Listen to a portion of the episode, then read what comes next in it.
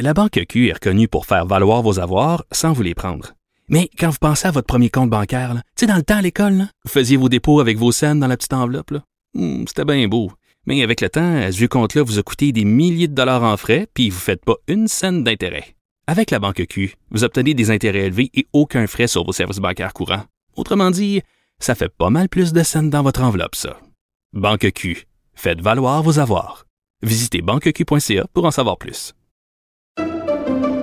Pendant que votre attention est centrée sur cette voix qui vous parle ici, ou encore là, tout près ici, très loin là-bas, ou même très, très loin. Celle de Desjardins Entreprises est centrée sur plus de 400 000 entreprises partout autour de vous. Depuis plus de 120 ans, nos équipes dédiées accompagnent les entrepreneurs d'ici à chaque étape pour qu'ils puissent rester centrés sur ce qui compte, la croissance de leur entreprise. Avertissement. Cette émission peut provoquer des débats et des prises de position pas comme les autres. Vous écoutez Sophie Durocher. J'ai fait courir, j'ai fait marcher, mais t'as voulu rester.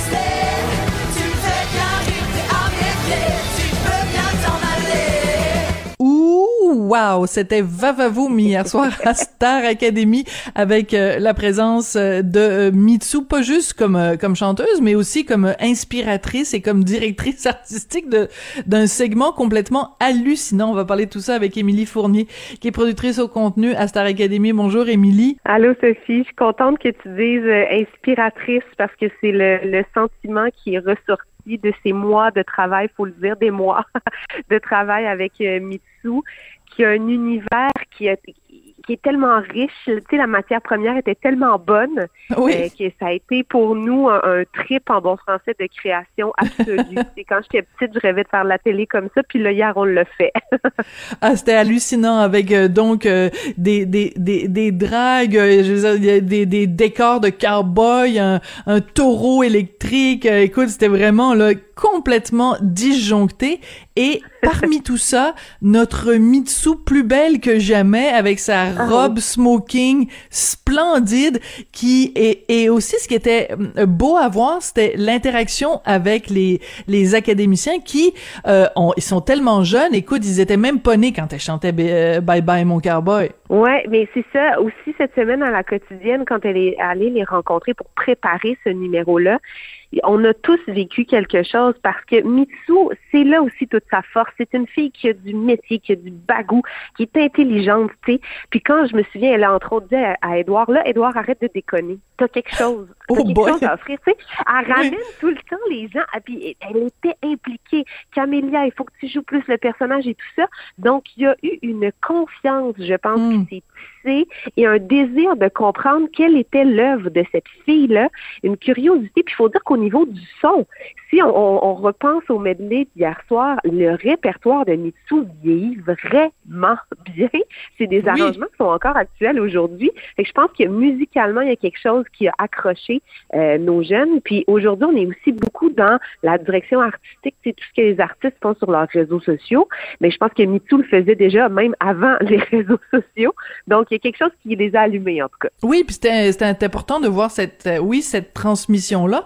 Puis aussi euh, à la base, c'est juste l'amour du métier, l'amour de hey écoute, on c'est c'est le party, on va s'amuser, mais la réalisation que pour arriver à un résultat où ça a l'air facile, où ils ont l'air de s'amuser, ben c'est des heures et des heures et des heures de travail et je pense que c'est aussi beaucoup ça que que Mitsu leur a euh, communiqué. Écoute, moi hier euh, parce que bon, à chaque euh, euh, émission, il y a des des fois des petits segments euh, humoristiques où on taquine les, les académiciens. Hier, je me faisais pipi dessus avec Roxane Bruno.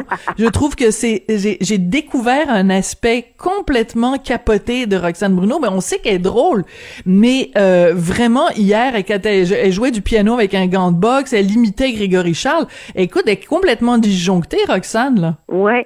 Mais Roxane, l'an dernier, elle faisait elle-même, parce qu'elle est réellement fan de Starac, des Starac Reviews. C'est elle qui a inventé ce terme-là, parce qu'elle a une super communauté, tu sais, puis elle est vraiment engagée. Elle est venue d'ailleurs sur le plateau, se promener en coulisses et tout ça, rencontrer les jeunes. Elle avait chanté avec eux aussi. Là, on s'est dit, ben écoute, il y a quelque chose là, ça marche, on veut faire de l'humour et drôle, et elle se lance de plus en plus en humour, notamment sur son TikTok, Roxane. Euh, ben pourquoi pas, tu sais, puis qui est le fun avec Roxane, c'est je pense que tant dans sa musique que là maintenant dans son humour, elle ne se retient pas, elle n'a pas de filtre. Moi, la scène d'Olivier avec le l'imitation du kit de la semaine passée argentique, c'est du papier d'aluminium. C'est ça, il n'y a pas de demi-mesure.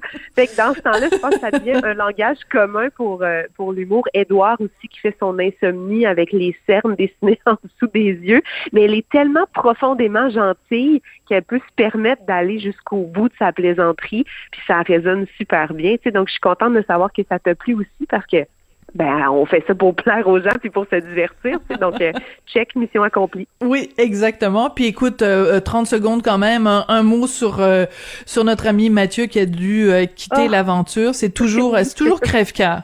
C'est c'est crève-cœur. J'en parlais avec Grégory hier, puis on se disait, on ramène-tu le concept de tout le monde accumule un pointage pendant la saison, on fait pas d'élimination sauf au dernier show, ça nous ferait du bien. Mathieu, notamment avec son énergie contagieuse, un gars qui aime prendre la scène, puis qui avait, qui a appris beaucoup, on l'a vu évoluer, euh, qui était un beau leader positif dans l'académie. Je lisais le résumé euh, de la fin de soirée euh, qu'on reçoit toujours à l'interne, puis Julien, entre autres, qui disait, oh, je pourrais plus emprunter de linge à Mathieu? Tu sais, je pense que c'est une présence qui va nous manquer beaucoup. Euh, mais Mathieu était très serein, il était prêt à à la maison, il avait hâte de faire ses entrevues aujourd'hui, il a hâte à la suite. Euh, puis c'est ce que Guylaine lui a dit aussi après le show. Elle a dit la seule chose qui te distingue du grand gagnant, ben c'est deux mois. Au final, c'est juste du facteur temps. Maintenant, ça t'appartient et continue. Puis je pense qu'il a vraiment envie de continuer. Très bien résumé. Euh, Émilie, merci beaucoup. Puis j'ai dé- déjà hâte de, de, de savoir ce que tu nous réserves et ce que vous nous réservez euh, dimanche Ouais. prochain. Donc, ce sera le sixième variété de Star Academy. Mon Dieu que le temps passe vite. Écoute, il n'y a pas de Oh, semaine ah de relâche pour Star Academy, en tout cas. Donc, euh, travaillez fort. On se retrouve lundi prochain. Elle manquait pas ça, ouais, exactement. Absolument. Merci beaucoup. Oui, j'en connais un de 14 ans chez nous qui va regarder ça euh, religieusement. Merci beaucoup, Émilie. Fantastique. Merci. Bye bye. Émilie Fournier, productrice au contenu de Star Academy.